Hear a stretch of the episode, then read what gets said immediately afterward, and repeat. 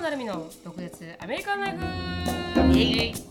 この番組はアラサーの成美とアラフィフのしのぶがアメリカの生活を独舌に切っていく番組です。インスタグラムや YouTube でのコンテンツ配信あとは毒舌コミュニティと称したオンラインサロンでは非公開エピソードとかあと独占映像なんかも盛りだくさんです。そして2023年1月20日金曜日までポッドキャストアワードの投票も行われております。皆さんの清き一票よろしくお願いします。ドクアメオンラインサロンはドクアメ .com インスタグラムはドクアメアンダースコアオフィシャル。そして YouTube はドクアメショートストーリーで探せますのでぜひチェックアウトしてみてください。はいではあのつぶやきから入っていきたいと思います。私のつぶやきはですね前回にあの、はい、少しメンションしたと思うんですけど私那覇マラソンのアナウンスを担当することになったんですよ。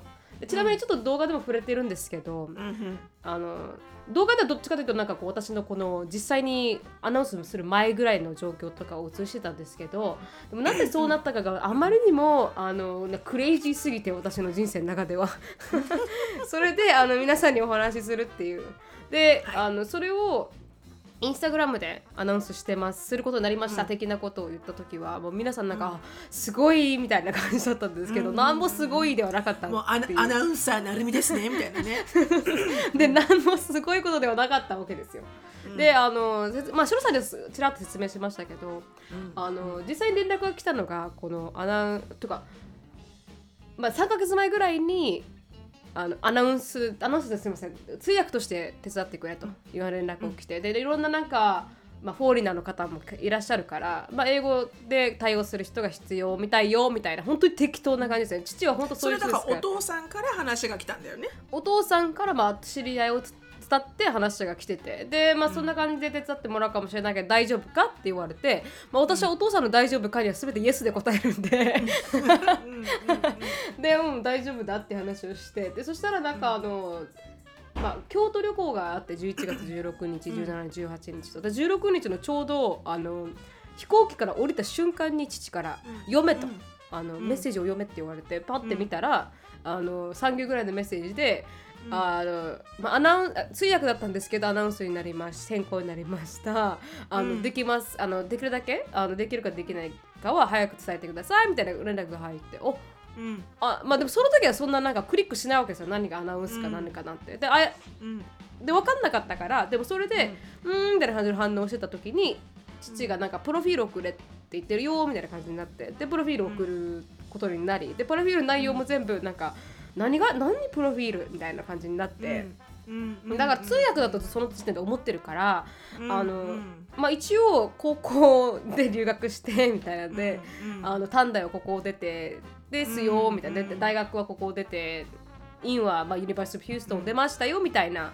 感じで送ったわけですそのメールを、うん、そしたらなんか2時間ぐらいに選ばれましたよみたいなので、うん、選ばれたってことは早いな。でいらいっぱいいたのって話なわけですよ私はどっちかっていうと、うん、でそうね。そんななんかポジションに選公演こう選ばれるみたいなポジションだと思ってないわけじゃないですか、だからなんか選ばれたよみたいなこと言われて「オッケー」みたいな。でもすごい京都旅行っていっぱい詰まってたから一瞬、まあ、何何を言われても頭でプロセスできないわけですよね。バケーションだし。うん、でそしたら18日に連絡が来たのか電話が来て、みたいなよろしくお願いします、みたいな感じの担当の方が来て「うん、分かりました」みたいな。で詳細は一応送っておきますんでみたいな。で詳細って言ってもスケジュールですよねその日の、うん、だ土曜日に11あすみません12月3日と4日の本当に3行ほどのスケジュールで、あの受けてくれてありがとうございました。これが土曜日は10時から10時までみたいな、うん、8時から8時までのアナウンスですみたいな。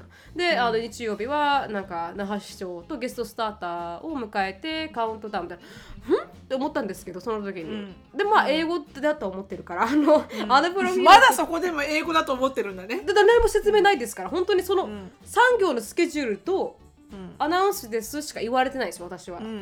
だからそれでクリックしないわけですよ何も、うん、でそれで「あとよろしくお願いします」みたいな。であの本番の3日になんかこのアナウンスしてほしいの。3日にあなんていうんですか？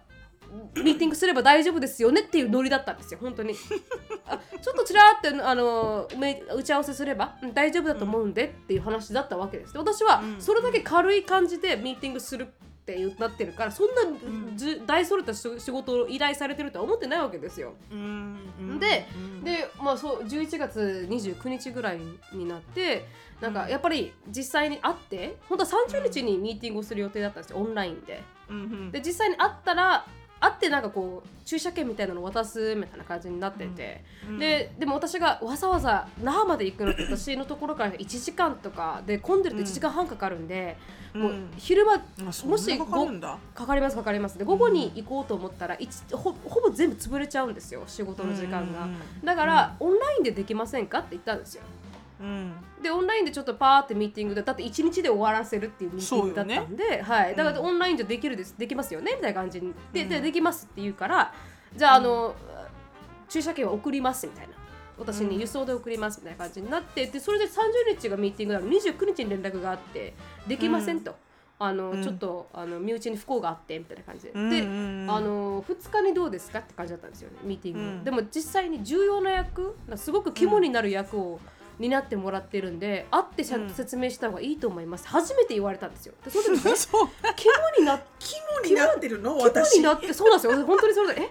ちょっと待って。え？肝になる役通ってどういう？訳ですよね。そうなんですよ。それで私がえ？ちょっと肝になる役とか分かんなくてですいません、うん。ちょっと不安になってきたから 概要を全部教えてくれませんかって送ったんですよ。でえ今すごいやっつけしよそうですよ。その前にですよ。その前の E メールがなんかえ何だったかな？あのーえまだ分かっ決まってないって言うんですよ。その内容が。あの台本の内容がまだ決まってなくてみたいな。ミーティングを持つには少し、最後のミーティングが2日っていうんですよ。金あのでそ土曜日から那覇マラソンの受付始まるんですよ。実際に、うんアナウンス私のアナウンスが始まって2日まで何もほぼ決まらないみたいな感じの E メールだった時にちょっと不安になって、あすいません概要をちゃんと話して分かってることだけでも電話でもいいんでミーティング持てませんかって言ったら、持ってもらうことになってその時に初めて私が、あのスターティングアアナウンナウンサーって英語全く使えませんよってなって、日本人のアナウンサー枠として昔 NHK のアナウンサーがやってた枠を私に授与されてるわけです。で私は「え？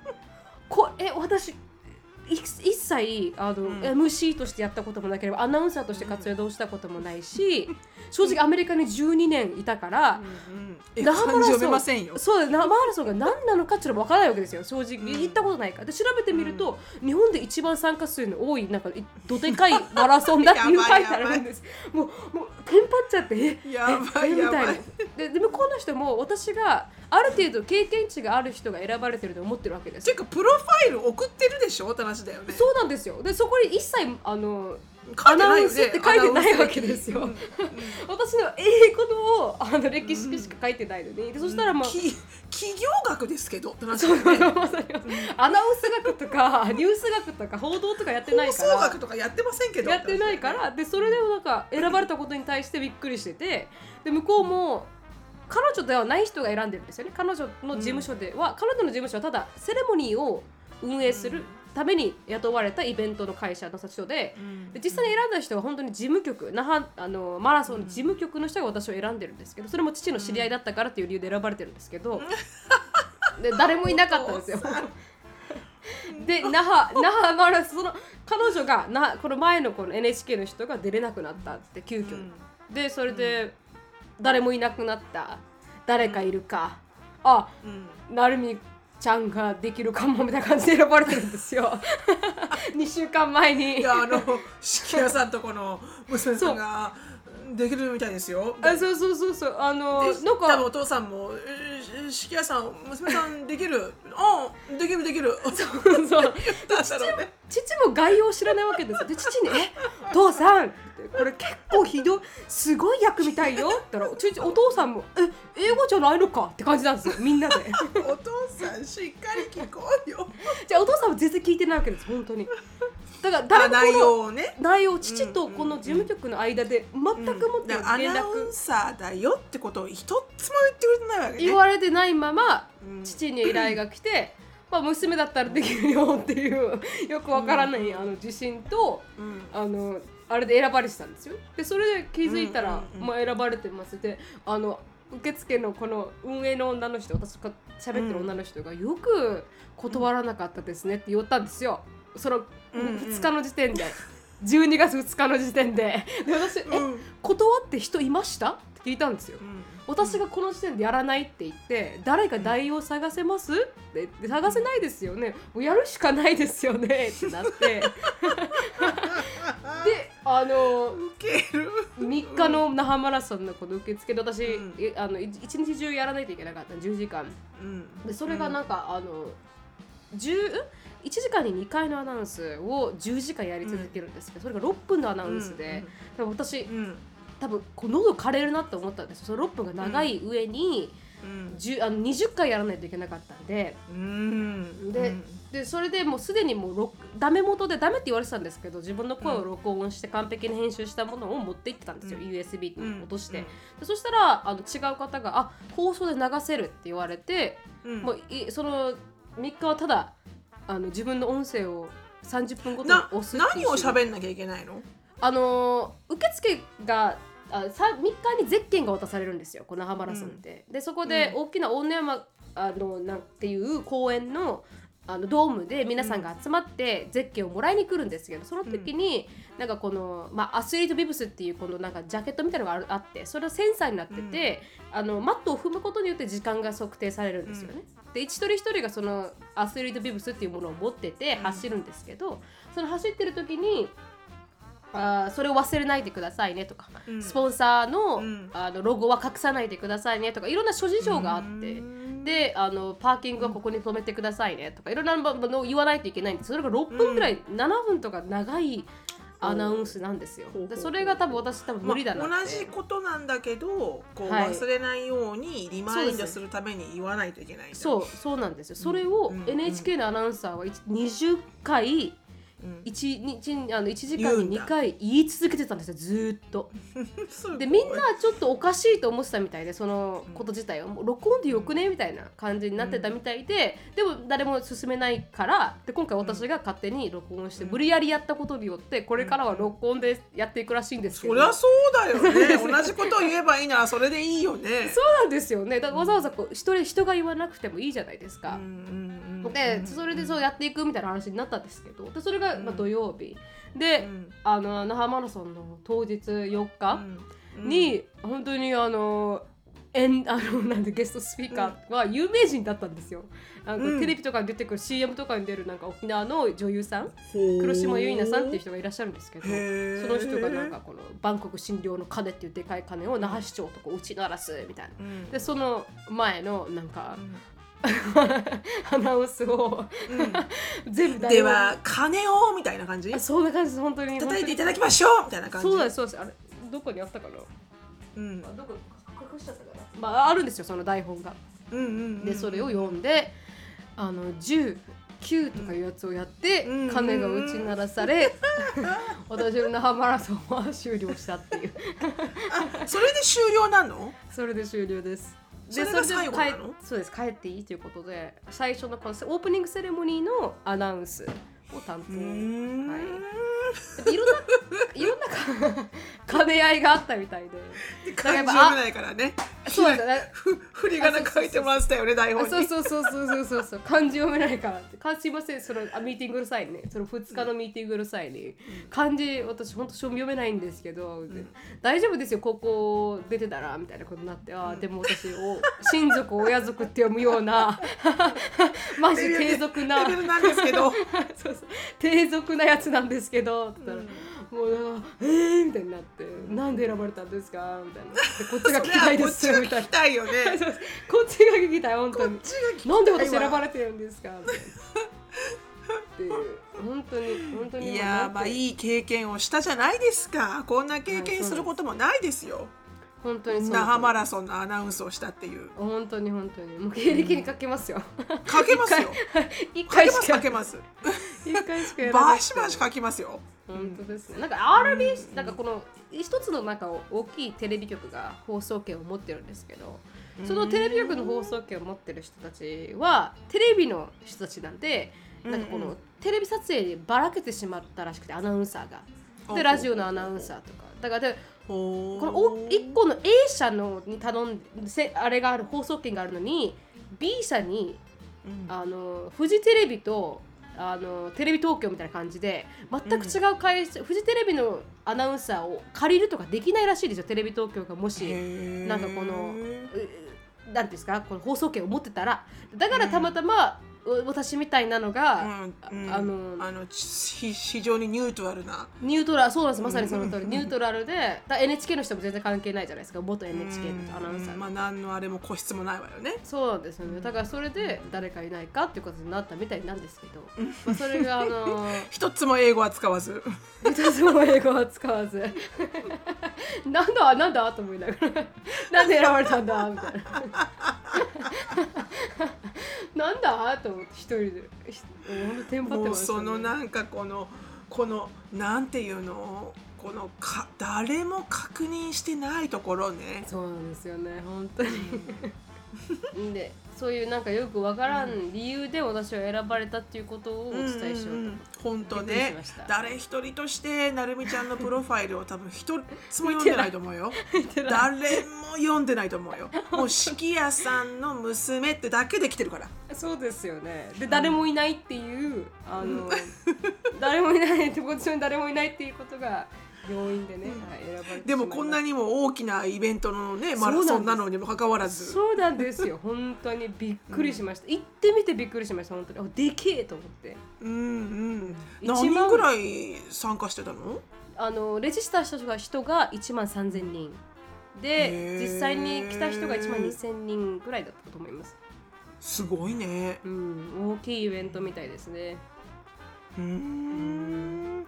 なんかマラソンって私あのか 感想とか全然じ人生の中で一回もしたことないから、はい。よくわからないんだけど あのコアなファンが多いよねマラソンファンがね。多いです、特になんか速い人は42.195キロを2時間ぐらいで走るんですよ。いやいやいやいや。でそれってはいやいやいや20キロで走ってるんですよ。いやいやいやいや。私はチャリンコでも無理ですよそんなもん。そうなんですよだから時速20キロってあの自転車と結構速く漕いでるような同じうですごい。でトップがやられるから本当考えられないですよね。本当人間の体ってすごい。もう私ポテン ポテンシャルを1ミリとも使ってない。あ人間の体の？人間の？ありとあらゆるポテンシャルを全然使ってない。あでもあの白さんは喋りでポテンシャル使われてますかそうねらいいです。よ。多分このうん辺の絶筋肉だけは素晴らしいと思う。私はうんうんそのなんか絶筋肉大会がたら出ようかな。本当に本当にそうですそうですまさにそうだだからいろんな意味でねあの、うん人その人の可能性はうん。使われわてるからないから。ううんん。ただ運動ではないだけですね。そうですね。はい、それが確かに確かにはい、私のまあお疲れ様でした。ウィークエンドでした。はい。なんか聞きたかったけどね私は全然どうやってうん聞いたらいいかわからないから那覇マラソンのそのあななるみちゃんがアナウンスをやってるところを聞きたかったけど多分ねあの流れてないと思います。あのみんなテレビで流れてるのってアナウンサーがやっぱりあのこう声をかぶせて放送してるので、へえ、私の私の声が聞こえるの三二一ぐらいです多分。いやそれでもなんか聞きたいわ。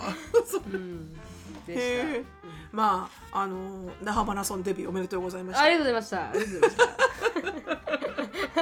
た。で一人だけね一人だけ本当来年も来るよ、ですかね。でも一人の女の人だけうん。真横にいたんですよ。このすごい、うんあの通路があってねそう本当に、うけんな結構簡易な削減されてて、で人が行き来するところの窓なりだったんですけど、うん。その向こう側での端にこの道の端側に一人女の人が立っててで黒島結菜さんが目の前にいたから、うん。あのーその人のファンかなと思ってたら一人だけずっと私を見てくれた人がいて最後に終わ 終わって終わって本当に全部私が終わってありがとうございましたって言った後に来て「ああのいつも見てます頑張ってください」って言ってくれた人が一人だけいたんですよ。えー、すごいすごい嬉しくてね。あのその人本当にありがとうございましたと思ってわざわざ全部見てくれたんですよ。なんて何を見てるのかなと思ってた最初は。うんなるみちゃんを見てたんだよ。見てくれてた人が一人だけ。うん。でお父さんに「うお父さん聞いてた?」って言ったら「うん聞こえなかった」ってお父さんに言って さん聞こえなかった。でそれジェイコブに見てた後寝てたとか言って。家族全員聞いてないのに。その人だけ。いやもうこれが家族愛ですよ。本当ですよ。ね、これぞ家族愛ですよ。ん。もう皆さんも安心しきってるからなるみちゃんがやれば大丈夫だみたいな。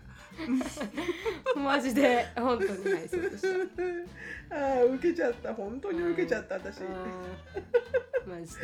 だって日本語読めないのになんで日本語のアナウンス来るんだろうと思って 超受けまだ英語ならわかると思った。のそうです。そうなんです私もそうですよね。英語ならわかるんですよ。まだね、全然わかる、まあプロファイルもすごくそれにそぐってる。本当に本当に。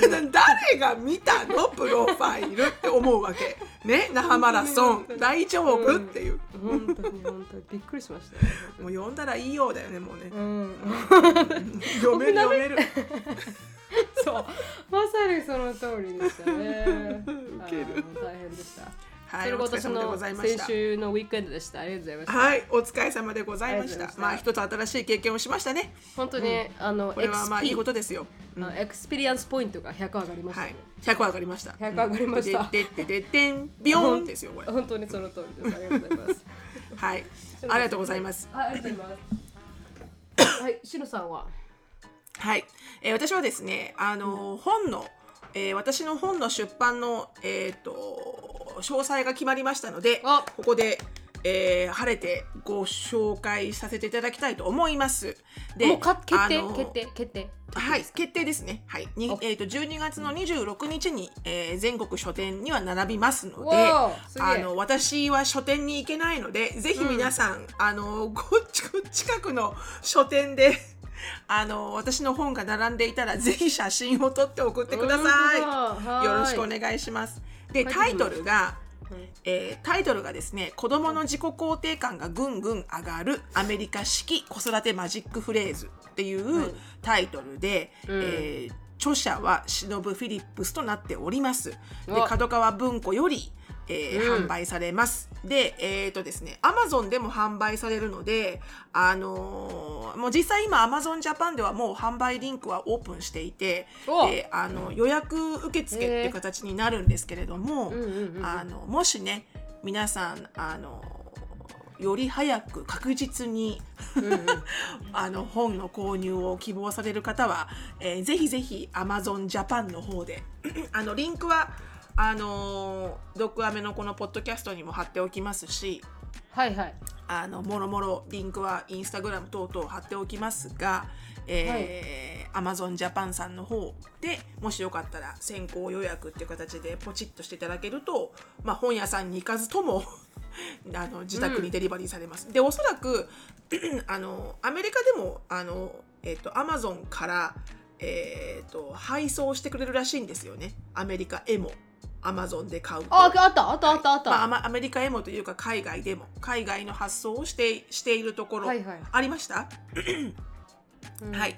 ありましたありましたありました。特に日本だけではなくて海外にも発送は対応可能だと思うのではい、うん。全世界の毒アメの皆さんぜひぜひ よろしくお願いします。でこれねあの要はあのアメリカの,、あの子育てをするにあたってアメリカのお母さんたちがよく使う「あの You are so smart」とか「You are beautiful」とか「あの I love you」からな、な何に何にしてもすごいシンプルでストレートな愛情表現の言葉があるんですけどそれって 日本人にはすごく馴染み馴染みのない文化なんですよね。でもそれが要はアメリカの子どあの子供たちのあの様子おかしい自己肯定感を非常に上げているんだっていうところを、まあ、実際に私がカルチャーショックとか受けたり、まあ、恥ずかしかったり面白かったり泣いたり怒ったりっていう自分が20年間アメリカで子育てをしてきてアメリカ人の中に入って子育てをしてきて、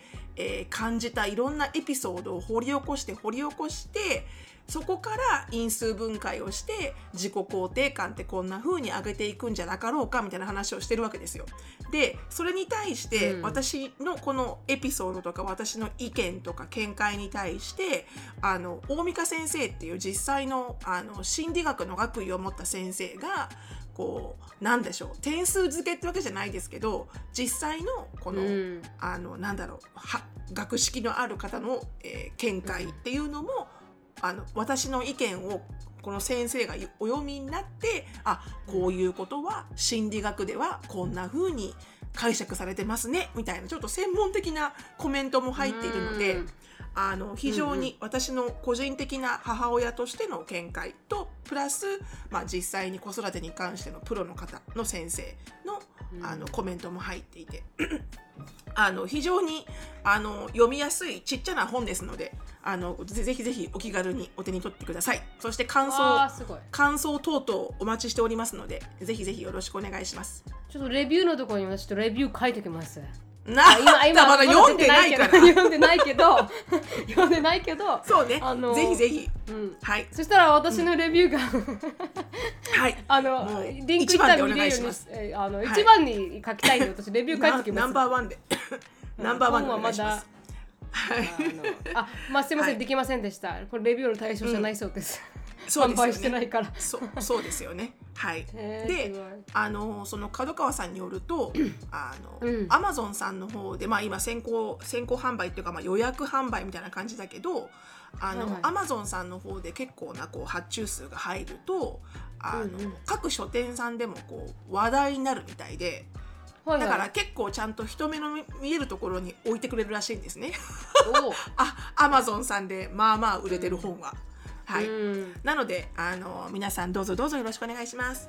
よろしくお願いします。はい、ありがとうう。ございます。リンク見つかったんで、あの、はい入っときますね、概要欄に。はい、ありがとうございます。ありがとうね初めての経験でしたが、とっても楽しかったです。あ本これに当ですか？関しては。はい。何か一番あの大変だったなって思う点とかありますか？あ、大変だったのはやっぱ因数分解していくことだよね。まず、うん。し自分のこのあの思い出を掘り起こして掘り起こして、うんでその時に自分が本当にどういう感情でそのえその実際の体験をして、うん。その時の自分の感情とそれを振り返って今の自分の感情とっていうのをこう、うん。整理整頓して書き出していくのが結構大変だった。うん。もう忘れちゃうじゃない？感情を覚えてるのよ、悲しかったとか、うん。恥ずかしかったっていうのは昨日のように覚えてるんだけど、うん。それを因数分解しろって言われるとすごい難しくて。それが一番ちょっと、ねまあ、あの苦しかったわけじゃないけどこう、うんうーんってこう考えないといけなかった、でもそ,、まあ、その点やっぱりねあのライターさんとか編集者の方もすごいブレインストーミングとか一生懸命手伝ってくれたりなんかして、あのそその方たちのヘルプがあったからこう言葉にすることができたっていうのはありますね。うんうん楽しみですでも本当、うん、面白かったです。あの一一経験ができましたので、はい。アマゾンで注文したら26日に届くんですかねあ出版予定日26えどうなんでしょうね。その辺は私もその辺は書いてはいないのですが、ほいほいはい。ただね、これ発行部数あの限度が確かあるんですよね。そんなにすごいたくさん発行部数がないので、うんまあそれはね初めての無名の著者ですから。うんはいはい なのであのまあ私の中ではあの毒アメを聞いてる人たちでみんなもう買い占めてやろうって感じですよね。あそうですね皆さんでね私の中でははい。うんでぜひあの予約して、はい書店に行ってもうん見て、あ探して26日にはあのはい発売されてるってことですね。わ、かりました。はい、どうぞどうぞ皆さんよろしくお願いします。よろしくお願いします感想とお待ちしております。はい楽しみです、はい読むの、えーありがとうございます。ありがとうございました。はい。では次のコーナーはい、願いします。次のコーナーですね。はいはい、次のコーナーは、えー、毒舌ミニチュア英会話レッスン。Let's はい speak English with attitude。で、ちょっとなるみちゃんがその那覇マラソンのあのやつに似てるんだけど、はいはい。あの人のこと言えないでしょ？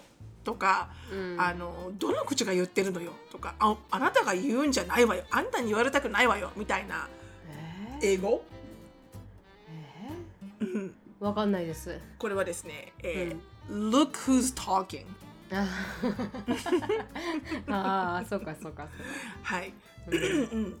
なのであのーこうさっき言った通り あの人のこと言えなくない？とかね、うん。あのあなたに言われたくないわっていう時に「うん。Look who's talking」って言うと、うん。あのこういう意味だだから例えばそのあのエリカがね私に対して、あのマママミマミのオフィスデスクスーパーメッセージだねって言われたら「うん。Look who's talking 」お前もだよみたいな感じお前の部屋を見てからものを言えと確かにね。そういう感じ「Look あ who's talking now」みたいな感じ。確かに。確 かなりねそういうそのように。ははいい、反論的に使われますね。確かに。はい。まあまああね結構こう冗談でもポンポン使えるフレーズなのでぜひぜひ確か「Look who's talking」あなたに言われたくないわっていうことで覚えておいてください、はい、ありがとうございます。このコーナーはケンブリースポンサーです。ケンブリーはオンライン英会話のパイオニアで、いつでもどこでもネイティブの方とお話しできるサービスになっています。紹介コードの毒舌 DOKUZETSU を入れていただくと初回の15分無料になりますので、ぜひ試してみてください。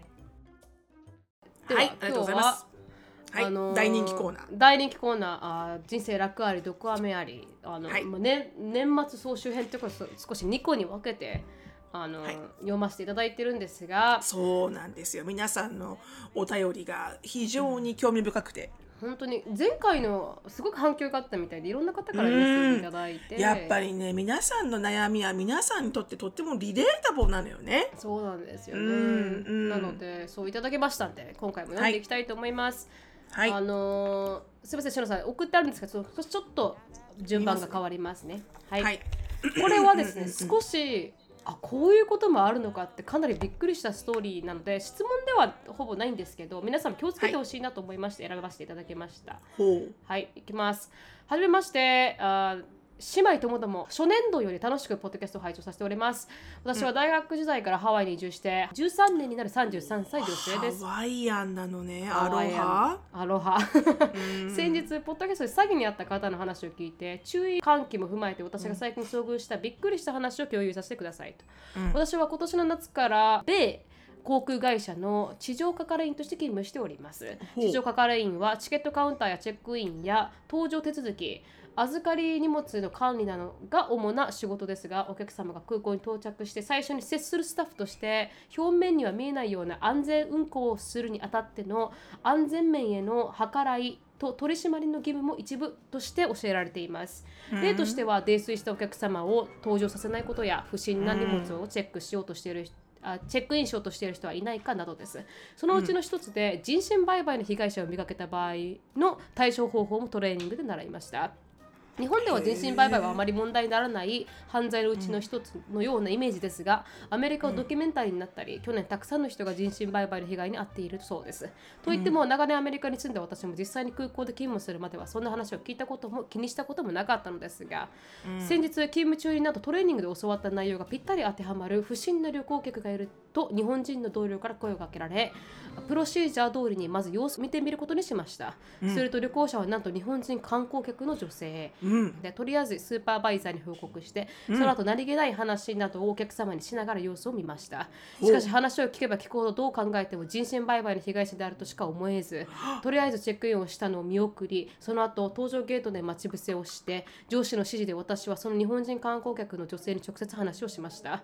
失礼に当たるかもしれないと思いましたが万が一彼女の安全のために彼女に私たちが監査している感じだとどうしても人身売買の被害者であるということを伝えると彼女もびっくり。人身売買とははてという感じで自分が被害者であることも自覚していない様子でしたえ。ー、はい、彼女の話によるとネットで数ヶ月前に出会った男の人にポートランド観光してあげるから遊びにおいでと言われ渡米ハワイで待ち合わせをしその先のチケットは彼が購入。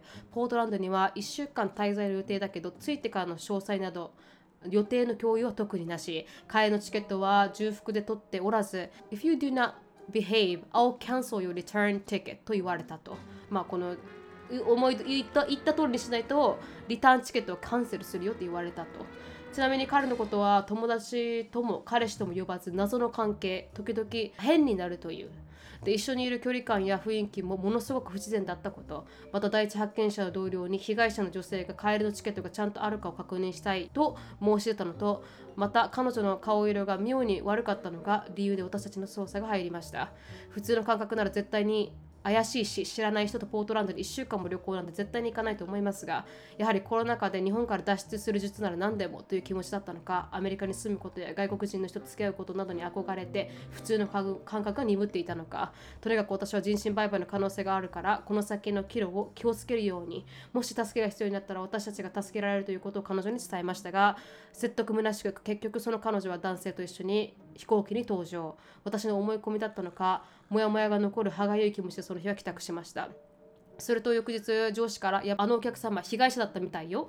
機内でフライトアテンダントに助けを求めたんだって。あなたがその可能性を彼女に話したので彼女も目覚められたのねとの報告が。連絡を受け足の力が抜けて座り込んでしまいました。彼女はポートランドに到着する前にオークランド経由の帰路で機内でいろいろなことを考えてやっぱり気持ちが悪いなと思ったようでオークランドからポートランド行きの飛行機に乗りたくないとフライトアテンダントに伝えオークランドのスタッフが対応したと。彼女が未成年でないことから犯人の男は捕まることはなくそのままポートランドへ一人登場。結局本人が直接被害を食らったわけでもないので本当に人身売買だったのかわからないですがそのまま行っていたら危険に巻き込まれてた可能性が大だった。間一髪の救出術となりました。恋は盲目というのはまさにこういうこと。海外に一人で来るということは自分の身は自分で守らなくてはいけないということをしっかりと理解して何事も安易な気持ちではなくきちんと考えて行動を決断してほしいなと思いましたっていう、まあ、一連の流れでした。ーちょっと鳥肌が立ちました。そうですね。これよくわかったね。ちょっ本と不審な人がいるってなんか顔色が悪いからって気づいたのか。っていうかあのプロシージャーを受けてたって言ったじゃないですかトレーニング。でこういう不審な人がいたら、あの行ってくださいねみたいな感じのプロシージャーに全く全部当てはまったっていう。そのそのそれに全て当てはまっていたわけだうね、ん。うんでまあ彼女がいなかったら、うん。もしかしたら気づかずに人身売買の被害者になっていたかもしれないっていう。間一髪のエピソードでしたね。いやあのねネットでね出会った男の人に会うのはいいんだけどうん。これが海外に会いに行くっつうのがレッドフラッグなんだよねそうですね。確かに。うん。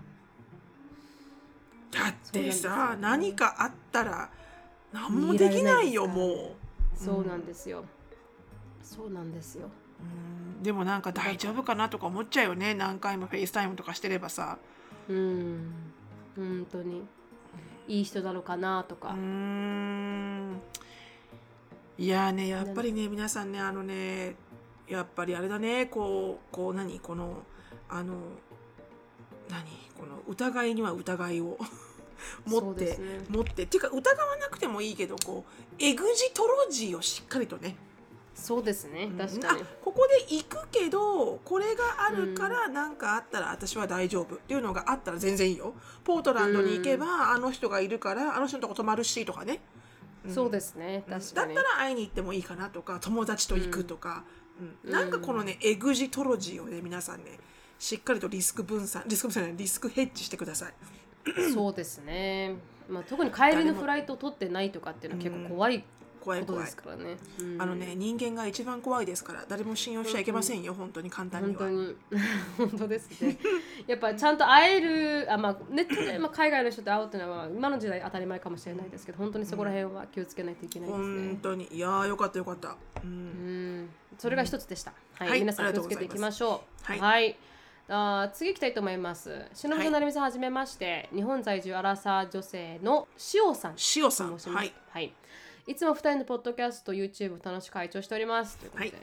恋愛相談をさせていただきたくメールを書いております。はい。私もアプリを利用して絶賛婚活中だったのですが現在お付き合いを始めて1ヶ月の男性過去日本人がいます。知り合ってからは3ヶ月ほど経ちます、うん。付き合う前のデートでは優しくて話も合いとても楽しかったのですが付き合い始めて少し打ち解けた頃から LINE でのメッセージのやり取りの中に私のことを見下し下に見ているようなトゲのある発言が発言が増えたなと感じるようになりました。最初の頃に何でも話し合って解決していきたいねとお互いに言っていたのでそのつもりで価値観のすり合わせのために急にこんなこと言ってごめんだけど言い方がきつくて嫌だったと正直に伝えたところそれから音信不通になって 数日が経過しました、うん。私の言い方も直接的すぎて悪かったなと反省していますがまたその程度の関係だったんだろうなとも思います。うん。アプリでの出会いって難しいですね。うん。しのぶさんとなるみさんならこんな時どんなように相手にお伝えしますか？もっと良い伝え方はあったのでしょうか？もちろん日本アメリカ人と日本人では違う点もあるかと思いますが今後のためにアドバイスいただけたら嬉しいです、うんうん。この言葉のあやよね。うん。まあ こう直接直接的な言い方はうん誰であっても気をつけた方がいいかもしれないよね。うん。ストレートすぎるってことですか？ストレうん、ストレートすぎるものは、うん。確かに。こ子育てでは私はいいと思うんだけどあの、うん。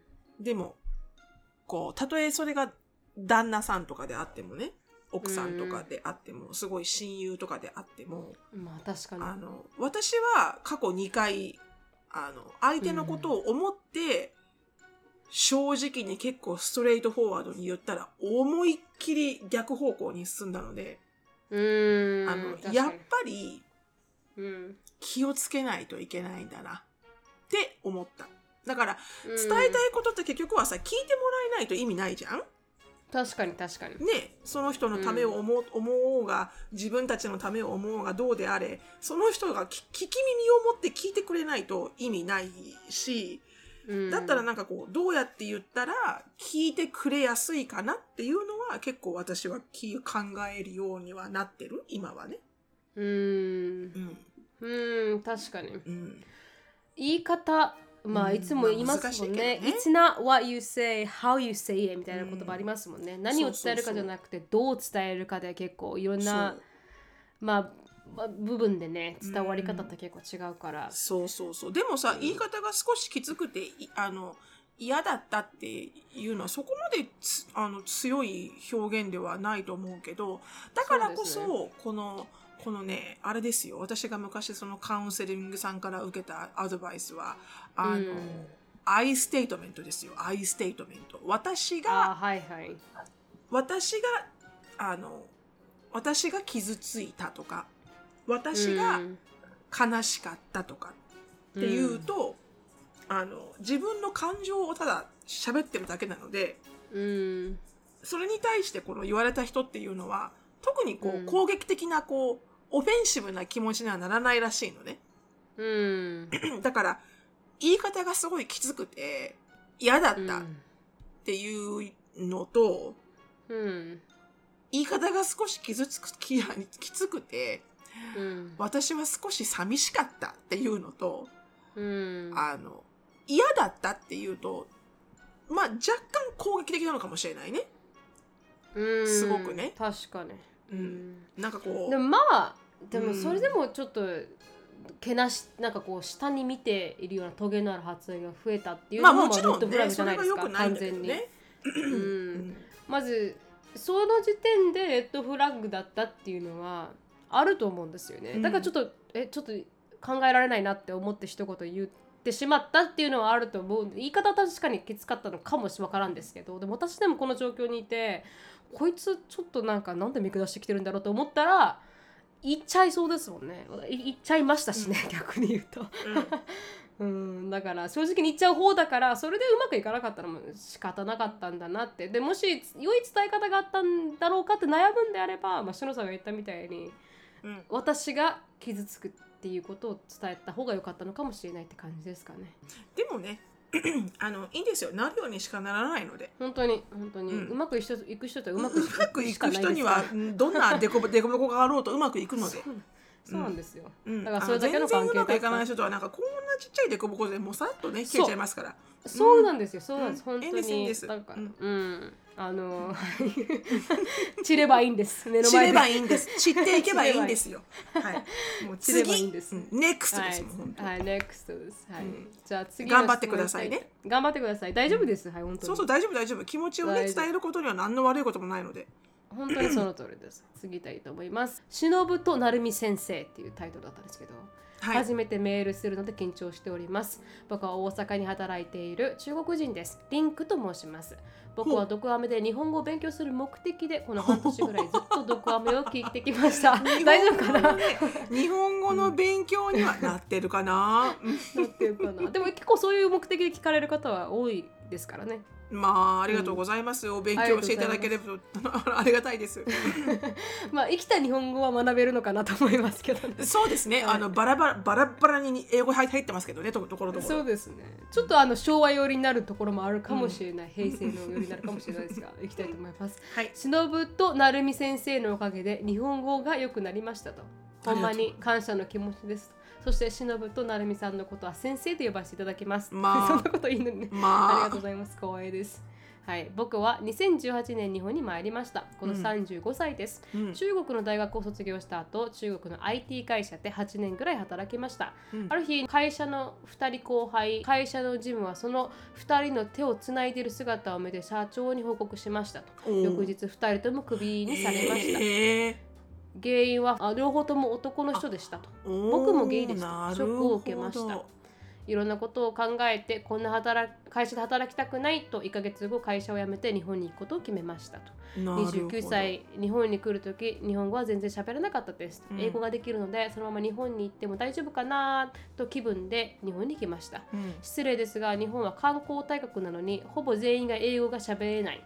英語はこの世界の マスターキーだと思いましたがこのキーは日本では使えません。びっくりしました、そうね。確かにそうなのよ、うん。うん。最初の半年はほんまに悩みました ここだけほん ここだけ本番になるんだほんねまに、はい、深夜まで日本語を勉強しました。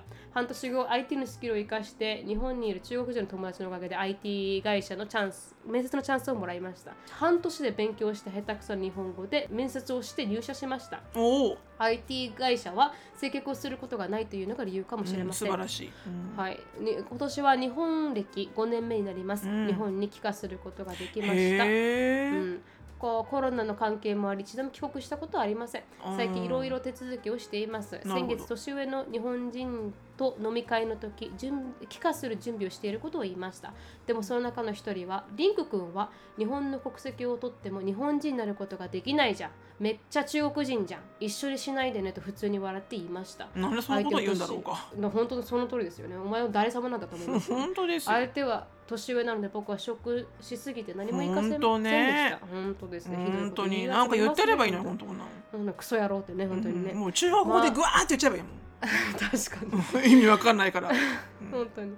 振り返ってここ5年間いろいろ苦労して海外で生活することがどれぐらい大変なのかあー、うん。先生たちの、うん。まあ、気持ちは絶対分かりますと。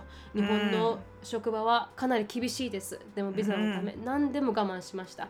自分はこの茨道を選んだし文句もしなく、文句仕事も日本語も、はい、日々頑張りました、うん。今やっと自分の目標にたどり着きそうな感じです。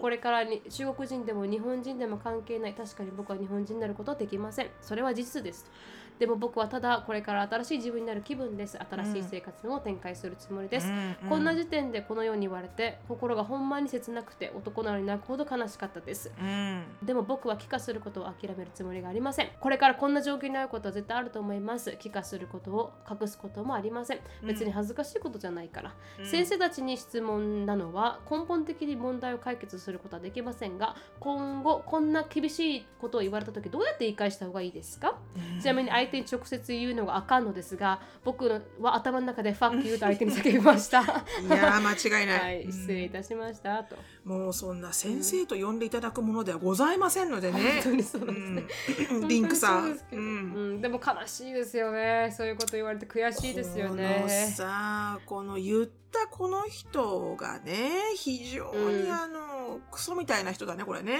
本当ですね。ちょっとついてこいって感じですよねマジで。うんでもねいるんだよこういう人。ね。ね。私もテキサスに住んでいてあの白人イコールスーペリアっていう人いますから、いますいます、うん。本当に。もう僕が全てだからっていう人いますからね。うーん。だからもうこういう時はねあのねあのもう哀れむしかないね。なんてかわいそうなやつだお前はっていうふうに。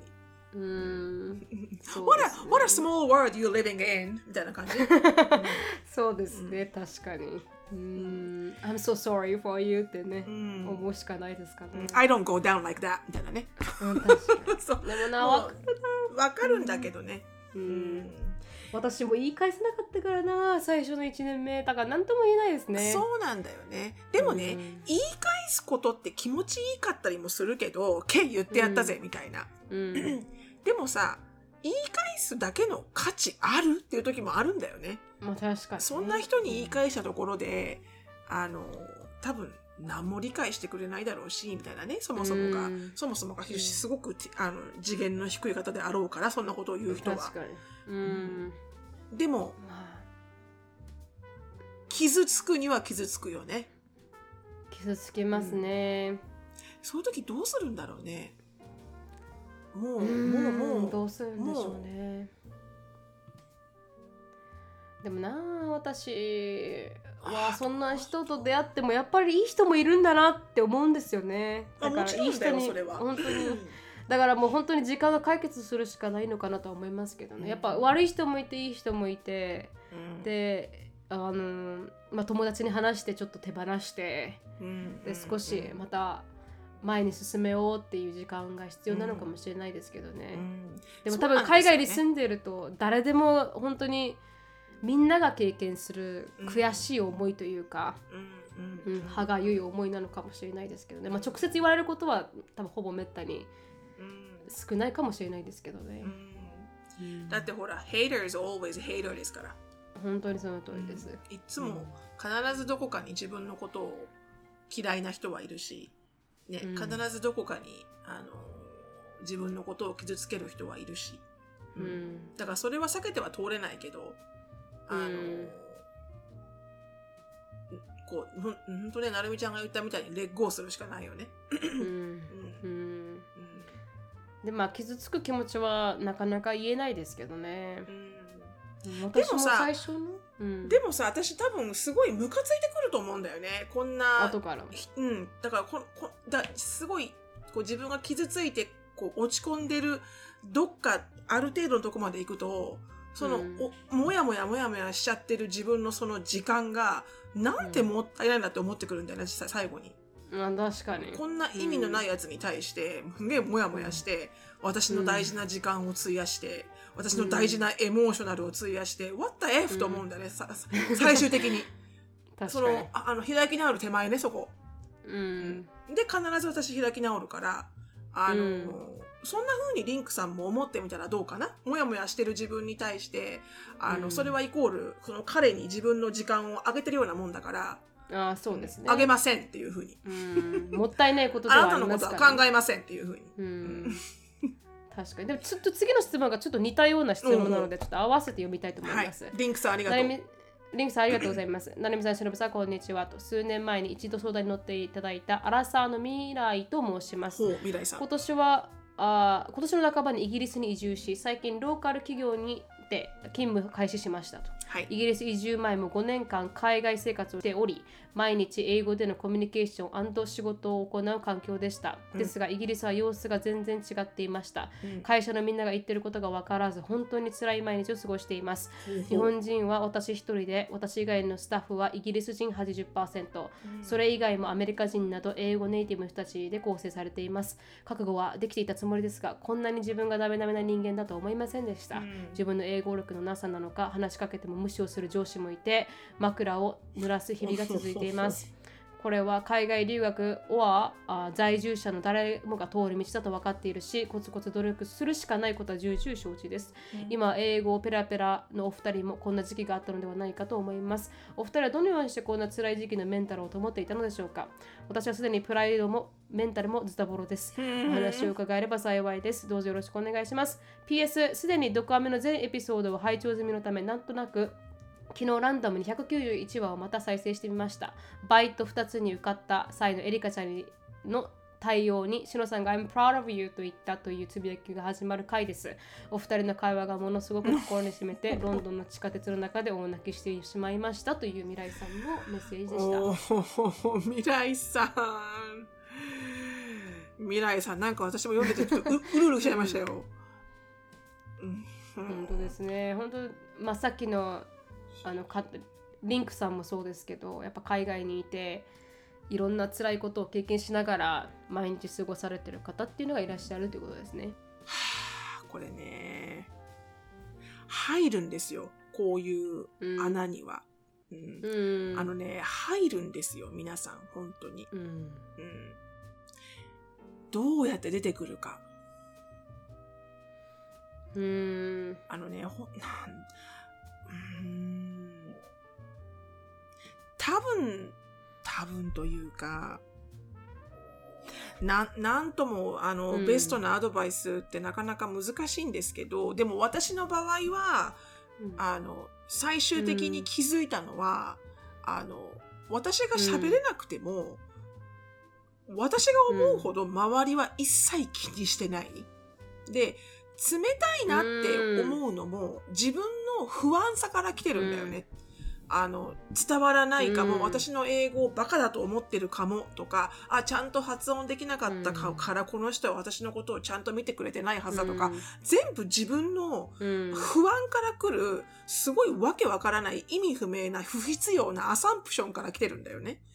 うん。で、まです。勝手にこの人は私のことは好きじゃないはずだとかあの私なんかとは喋りたくないはずだっていうふうに結構自分で自分をこう卑下してうん卑下しまくってたのねすごく。でもそれは自信ののなさからと不安から来てただけであって。うん、で、だそれをそう殻をこう破れる瞬間があるのよ。どどこで。どこで来たか私もわからないんだけど、うん。でもそれが来た後はなんとなく、ななどういうふうにその殻を破ったかが全く覚えてなくてどこの瞬間で殻を破ったかとか、うん。ここれっていうのはなかったのよ。ただ、うんなんとなくふとあなんか私大丈夫になってきたっていうのは気づいたのよ自分で。そうですよね。わかります。でたとえなんか意味が伝わらなくても、うん。反対に私の方からこうえ意味伝わらない？って笑えるようになったし、うん。あの全てをこそうのなんか、うん。Don't stop taking it so personal っ本当にその通り。てなったのよ、うん。いつぞやから、う。うん。んだからこの未来さんもうん。もちろん未来さんの職場を全く知らないからね、うん。こういうことを言ってるんだけれども、あのほもしかしたらほとんど自分で自分でそんなにひどい環境には実はそこまでいなくてみんな同じような環境、でもお思い込みがそうしちゃってるのかもしれないよもしかしたらね。うん。うん。だから、私も同じくですうんね。うん。私は本人も完全に書いてるんですけど、私はこの訪問販売をしてる時が一番辛くて、うんこうやっぱ4年目4年目ぐらいの時でそれが。ででもなんかある程度喋れるなって思ってきたのに、まあ、やっぱり社会に出ると全然その喋れるなは学生での喋れるなは全然通用しなくて。だからもう本当に何目の前のこのお客さんに何回も罵倒されてっていうのが続いた時にも私は同じメンタルに入ったんですよ。なんで自分喋れない？なんでもっと早く英語勉強してればこんな思いしなくて済んだのにもっともっともっとみたいなすごいヒゲが止まらなくて自分に対するかわいそうっていう感覚が。うんであのどうしようもなくなった時は本当に最後の最後まで落ちて首っていうところまで落ちたんですよ。うんうん。明日首みたいな。もし成績できなかったら明日首って時にちょうど なんかこう諦められなんかこのねし本当に一つが言ったみたいに瞬間があって、うん。でもうどうでもいいやって思ったんですよ。うん。誰にどう見られようとバカって見られようとそういう風になんかこう結局は自分のプライドが傷つけられるのが一番怖くて結局そう思ってるんだろうとかうん。自分を守るディフェンスに入ってしまってたから、あのこう守る自分が傷つかないようにっていう風にそう見えるようにしてたけど、結局完全にニュートラルでみんなは。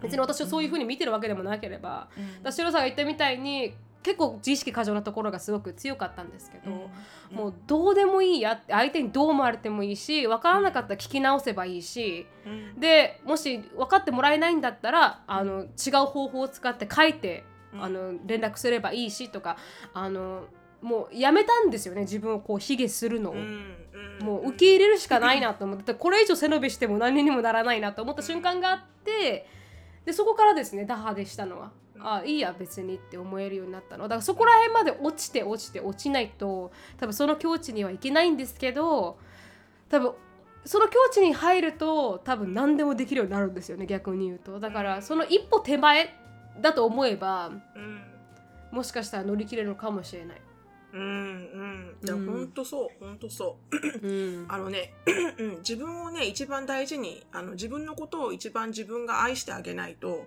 あの、うん、ダメですよやっぱり、うん、そんな毎晩毎晩枕を濡らすようなあの価値の低い人間では未来さんはないはずですよ。間違いなく、うん、だから、まずは自分で自分のことを信じてあげないと。英語が喋れないからって、Who cares じゃんそれがなんか、うん、その人のに、うん、未来さんっていう人間を別に何の定義もしないし define しない。し、うん、私はいつも思うんだけど、私は英語は喋れないかもしれませんけど、あの、その人に本当に自分のことを分かろうっていう心意気があれば言葉って関係ないのよ実は。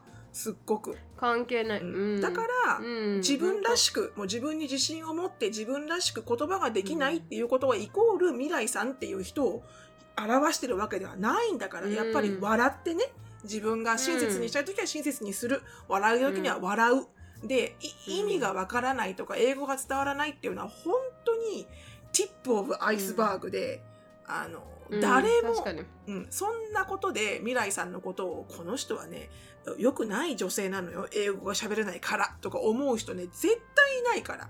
でしかももう英語が喋れないノンネイティブだっていうのは見るからに分かってるから、すでに。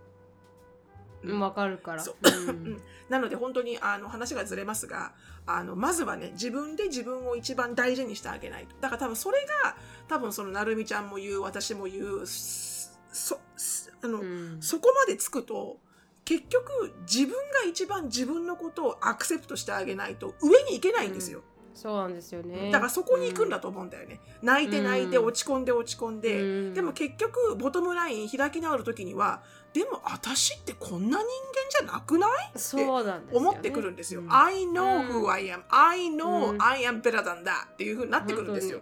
本当にそのだからぜひぜひねこのキャピタル B アタチュードでねあの、ね、Yes, I don't speak English as much as you do. That who cares、っていうね。本当にその通りだ。本当に Who cares でいけばね、あの大丈夫です。絶対に、あの心が分かり合える友達とかもこれからできますから絶対。うんうん、うん、自信持って、ね、たくさんね未来さんみたいな経験した人多分すっごいいると思います。うん、本当にその通りです、うん、海外に行くことほど自分と向き合わない、うん、ダメな自分と向き合わないといけないことはないですからね。そうそう。それがね、うん、強くするんですよ。そうなんですそうなんです、めっちゃ強くするそれは自分がね、うん。だからすごく強くなるチャンスを頂いてるって感じでね本当にあのありがたい経験だなと後から気づくのかもしれないですけど今は一番辛い時期ですからね。皆さんが本当にこうするすごいであろう辛い時期なんですけど、ね、あのクッキーとかねあの持ってってごらん。うん、あのクッキーを焼いていくとかブラウニーを持っていくとか、うん、あのそんなのしてごらん。ちょこちょこちょこちょこ。もうクッキー食べる？とかブラウニー食べる？とかって言ってってごらん、うん、あの絶対絶対好かれるから、うん、あ確かにその通りですね。間違いなく好かれるから、うん、確かに、うん、ちょっとずつですね。また上を向ける時が多分来ますから。こんなこんなんじゃダメだって思ってうん、あのどこか諦めがつく時が来る時にはそうなんですよ、ね。うん、そうなんですよ。きっと大丈夫です。本当にその通りですよ、うん、あの、大泣きしてね泣いて泣いて泣いた後にはお腹減るでしょ、本当にそうだった、体がそうはもう泣き終わった？ご飯くれる？って感じじゃん体が。うん。本当に。そう。なのでね、未来さん頑張ろう、うん、頑張りましょう。You got this ですよ。You got this、はい。本当にしのさんも経験した私も経験した。そして多分はい。海外に住んでる方、みんなが経験した、皆さん経験してなので大る丈夫です。ううん。このこのあの飲みの飲みにもなんつうのこのすごくちっちゃくなる自分って感じね。うん。うん。でも彼彼もそうですね。リンクさんもそう。I know who I am ですからね。うん。そうそうそうそ本当う、に。やっぱそこなんだよね。コアはそこなんだよね、らうん。だからさこのもう鋼のこのガラスのハートじゃなくてガラスのハートはみんな持ってるんだけど、でも、でもやっぱりさじ自分っていうものにすっごい価値が自分で分かってれば、うん。傷つかなくなるんだよね。うん。だから本当になるみちゃんが言うように、I don't care what you think of me なるのよ。だってうん。あなた私のこと全然知らないじゃんそうなんですよね。だから嫌,、うん。嫌っても嫌わなくてもど関係ないよねっていうふうになるわけですよ。だこれが自分の大親友とかお母さんとか、そねうん。そういうすごく自分のことをよく知ってる人から冷たいこと言われたらもうそれこそ悲しいけど、そうですね。もうそうじゃない人はあの、うもう右から左に 劣行です。そうですね。うん。うん。だからそこですね本当に。はいあのまあ傷つくことが多い世の中ですがはい自分。自分を見失わずはい、自分を大事に You matter ですからね。本当に You matter ですからね。うんあ皆さんはあの We proud you ですからね。そうそうそう。We な I 那 proud 覇 of you な那覇マラソンを経験した成美が言いますよ、ここで。ね、那覇マラソンを経験した成美が。ど素人でね。どそうですよ素人で経験。そうですよ。We, ね、You matter ですから。We care about you ですから。うんそれを終わった後の私の一言わかります？その那覇マラソンを終えた後の私が言ったこと。ああのまあ素人の割にはよくできた方だと思いますって言った超自己肯定ありあり。本当にマジで爆発ですね自己肯定。そんなもんなんですよ。自そんなもんですよね。そんなもん、そそんなもん。うんうん自分が許してあげないといけない。人間ってね、ちっちゃい些細なことで全然モチベーション変わってくるんですよね。本当にその通りです。すごくね。ううん。ん、だからまあ皆さん自分年末近いですけど、うん。で自分で自分を甘くあやかしてちょっと高いコーヒーを買ってみるとかうん。ちょっと高いディナーに行ってみるとか、うん。ちょっと甘やかしてね自分を愛してあげてください、いや、本当ですよ。はい。間違いない。うん。ではうんここで終わりたいと思います、はい。皆さんありがとうございます。ありがとうございました。ありがとうございました。いつもね、親切な、親切じゃないや、熱心な質問を、うん。はい、いただきまして。もっとね、うん。なんかこう、頻繁に皆さんからの質問コーナーを、ポッドキャストで言っていきたいなって思います。きっと皆さん、すごくこういうのを聞くの、私も好きだし、あね。皆さんも絶対好きなはずなんですよね。お互いのいろんなね、悩み相談とか、リレータボーで結構元気になったりとかするし。うん。なので、これからもどしどし、あの、人生相談、もしくは、あの、怒り爆発、あの、ちょっと聞いてください相談、なんでも、どしどしお待ちしております。お待ちしております。はい、はい、よろしくお願いします。ではあのここで終わりたいと思います。はい。はい、Thank you so much for listening. というか、その前に質問感想ことがありましたら、なれみしき at gmail.com、なれみしき at gmail.com によろしくお願いします。はい。ポッドキャストアワードもまだまだご音しておりますので、なんかちゃんとしたね、名前を記載しないとカウントされないみたいなんで、お私たちの毒アメとかダメなんだ。ダメみたいですね。だ毒から、だから、しのぶとなるみの毒舌アメリカンライフライフって書かないとはいと入れていけないんですね。いけないみたいなんです。なので、あのぜひその際にはその名前を入れて投票してみてください。はい。はい、thank you so much for listening. I hope you are having a wonderful day. Please follow us on the podcast, but we'll see you in our next podcast. Bye. バイバイ